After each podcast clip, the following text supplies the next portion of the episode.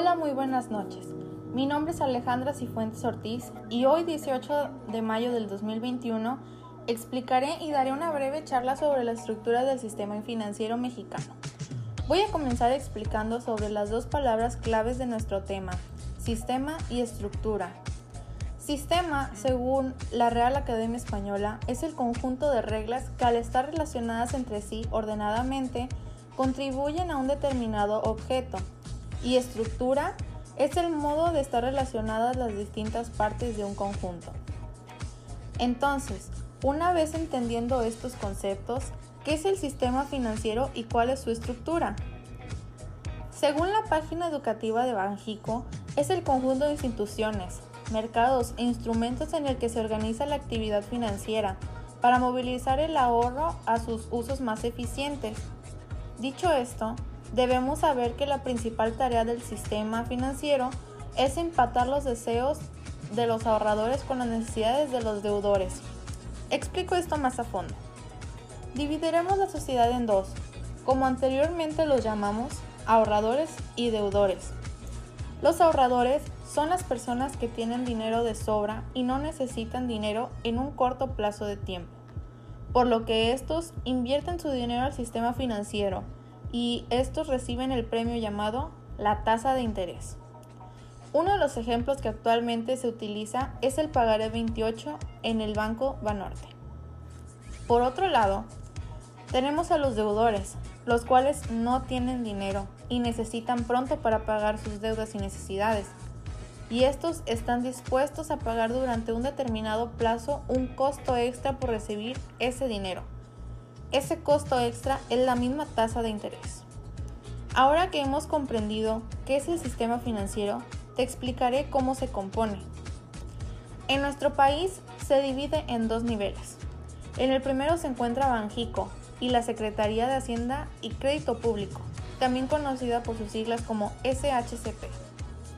Ambas se encargan de poner las reglas. Como dato extra, en este nivel también está la Conducef, que es la Comisión Nacional para la Protección y Defensa al Usuario de Servicios Financieros, y el Instituto de Protección al Ahorro Bancario, también conocido como el IBAP. En el segundo nivel están los distintos campos que abarcan nuestro sistema financiero, como la banca comercial, la banca de desarrollo, instituciones de seguro y fianzas ah, y el mercado de valores. A nuestro sistema financiero le interesa la estabilidad financiera de sus usuarios y es por eso que te brindaré la siguiente información. Dentro de los usuarios es de suma importancia que exista su estabilidad económica. Es por eso que a partir del año 2010 se creó la CESF, ya que la crisis financiera internacional de ese año tenía vueltos locos a todos los países. Sin embargo, con la creación de este consejo terminó sin impacto relevante en nuestro sistema. La CESF es el Consejo de Estabilidad Financiera, el cual está conformado por los representantes de Banjico, la Secretaría de Hacienda y Crédito Público, la Comisión Nacional Bancaria y de Valores, la Comisión Nacional de Seguros y Fianzas, la Comisión Nacional de Sistema de Ahorro para el Retiro y el Instituto de la Protección al Ahorro Bancario. Este consejo es una instancia de evaluación, análisis y coordinación de autoridades en materia financiera, por lo que su objetivo principal es propiciar la estabilidad financiera, evitando interrupciones o alteraciones sustanciales en el funcionamiento del sistema financiero y en su caso minimizar su impacto cuando éstas tengan lugar. Importante darle la atención necesaria a la seguridad de nuestra información dentro de nuestro sistema financiero, ya que la creciente demanda de servicios financieros impulsa a las entidades de este sector a mantenerse en la vanguardia de los avances tecnológicos que propician la inclusión, movilidad, accesibilidad y reducción de costos a los usuarios. Esto genera muchos beneficios para la población y para el sistema financiero pero también conlleva la exposición a nuevos riesgos, entre ellos el cibernético. Los inicios de la ciberseguridad se remontan al año 2016, ya que a raíz de distintos incidentes internacionales de ciberseguridad en el sector financiero, el Banco de México decidió hacer una revisión profunda de su estrategia de ciberseguridad que le permitiera identificar las oportunidades de mejora y transformación.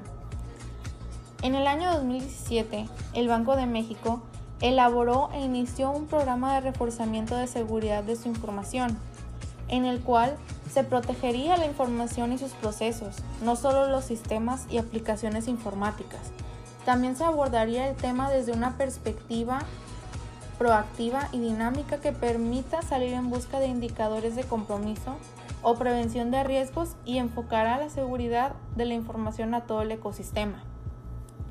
Para el año 2009, el Banco de México ha incrementado su madurez en cinco dominios, creando y formalizando documentos, normas, procesos o lineamientos a nivel institucional, y demostrando capacidad operativa y tecnológica para pegarse a dicha normatividad y estar en condiciones de extender su aplicación al resto de los procesos del banco. Estos dominios son la gobernanza, el cumplimiento de la organización, protección de datos, gestión de riesgos de seguridad, respuesta a incidentes, protección de aplicaciones y base de datos. Otro servicio ofrecido para los usuarios son las cuentas bancarias básicas que se dividen en dos, las de nómina y para el público en general. Nómina es la lista de los nombres de las personas que están en la plantilla de una empresa o entidad pública y cobran un sueldo de ella, o como diría la RAE de manera más formal, es la relación nominal de los individuos que en una oficina pública o particular han de percibir haberes y justificar con su firma haberlos recibido. El banco te debe ofrecer estos servicios mínimos, sin cobrarte comisión alguna. La apertura y mantenimiento de la cuenta, el otorgamiento de una tarjeta de débito al cuenta vitente y su reposición en caso de desgaste o renovación. Abono de recursos a la cuenta por cualquier medio. Retiros de efectivo en las ventanillas de sus sucursales y en los cajeros automáticos operados por el banco que lleva la cuenta pago de bienes y servicios en negocios afiliados a través de la tarjeta de débito, consultas de saldo en las ventanillas de sus sucursales y en los cajeros automáticos operados por el banco que lleva la cuenta, domiciliación del pago de servicios a los proveedores que utilicen este mecanismo de pago, cierre de la cuenta. Y finalmente deben asignarle una clave bancaria estandarizada. Clave también se le conoce a cada cuenta, para que todos los clientes puedan recibir transferencias electrónicas y hacer uso de la domiciliación del pago de servicios. Procederemos a hablar acerca del costo anual total, también conocido como CAT, y sobre la ganancia anual total, se conoce también como CAT. Pero, ¿qué es esto? El CAT o costo anual total es una medida del costo de un financiamiento porque incorpora todos los costos y gastos inherentes del crédito y al ser un porcentaje anual permite efectuar comparaciones entre las diferentes ofertas de crédito. Para ello se supone que el crédito se encuentra vigente todo un año. ¿Y por qué está compuesto? Pues el CAT se conforma de bonificaciones y descuentos pactados en el contrato periodicidad de los pagos, amortizaciones de principal, intereses ordinarios, diferencia entre el precio del bien si se adquiere a crédito y su precio al contado, comisiones, cargos y primas de seguros requeridas para el otorgamiento del crédito.